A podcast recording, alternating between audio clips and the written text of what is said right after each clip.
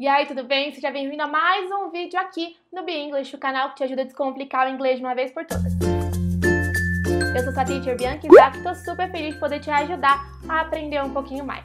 Se você ainda não é inscrito, clica aqui embaixo para se inscrever e já ativa o sininho, assim você não fica de fora e recebe todos os conteúdos incríveis que a gente coloca por aqui e já deixa seu like, que eu tenho certeza que você vai adorar conhecer jeitos diferentes de falar. Faz o que você quiser, faz aí de acordo com a sua vontade em inglês. Bom, para um pouquinho e pensa aqui comigo naquela vez que um amigo seu falou sobre algo que ele queria fazer e você olhou para ele e simplesmente disse: faça o que achar melhor, ou então, se te faz feliz, vá em frente, né? Jogou aí a bola para ele tomar a decisão. Yeah. Os americanos, eles também gostam de comunicar sua simpatia com seus amigos, mas eles vão um passo além e eles mostram toda a sua criatividade na hora de se expressar e falar isso em inglês, e eu vou te mostrar nos exemplos a seguir como realmente eles usam a criatividade. Bom, é importante você saber essas expressões que eu vou te mostrar e você entender o que elas significam, para você não se enrolar e não passar vergonha na hora de conversar em inglês, já que eles usam esse linguajar bem informal. No inglês a gente tem diversas maneiras de falar essa expressão, né? Faz o que você quiser, se te faz feliz. Mas alguns jeitinhos são mais usados que outros. Essas expressões que eu vou te mostrar agora, que você pode usar para falar isso em inglês, elas não fazem sentido se você traduzir ao pé da letra e elas podem facilmente confundir quem escuta e nunca ouviu falar. O primeiro jeito é falar whatever floats your boat. Whatever floats your boat. Então, a tradução literal aí significaria, né, o que quer que faça o seu barco flutuar. Whatever floats your boat. Olha só esse exemplo. It's your birthday. We can go to the theater or have a meal in a nice restaurant. Whatever floats your boat. Então é seu aniversário. A gente pode ir no teatro ou comer num restaurante bem chique, o que você quiser. Sure, whatever floats your boat. Whatever floats your boat. Mais um exemplo. Whatever blows your hair back. Whatever blows your hair back.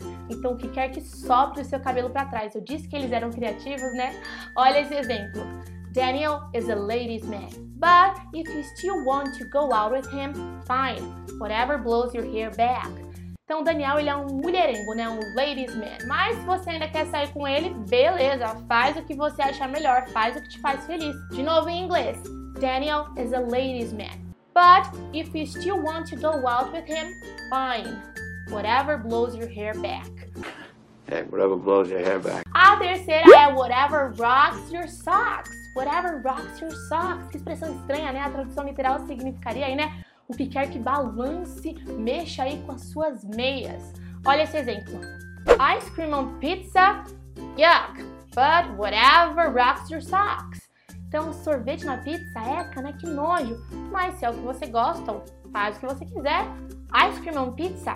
Yuck! But whatever rocks your socks. E a última expressão, para mim, a mais estranha de todas, que é whatever sizzles your bacon whatever sizzles your bacon. Esse sizzles é o verbo chiar, né? Então, o que quer que faça, né, o seu bacon chiar. Faz aí o que você quiser. Eu disse, gente, é muita criatividade e por isso que você tem que entender aqui com a Teacher B. Depois você escuta um gringo falando e você acha que ele realmente está falando de um bacon. Enfim, né? Olha esse exemplo.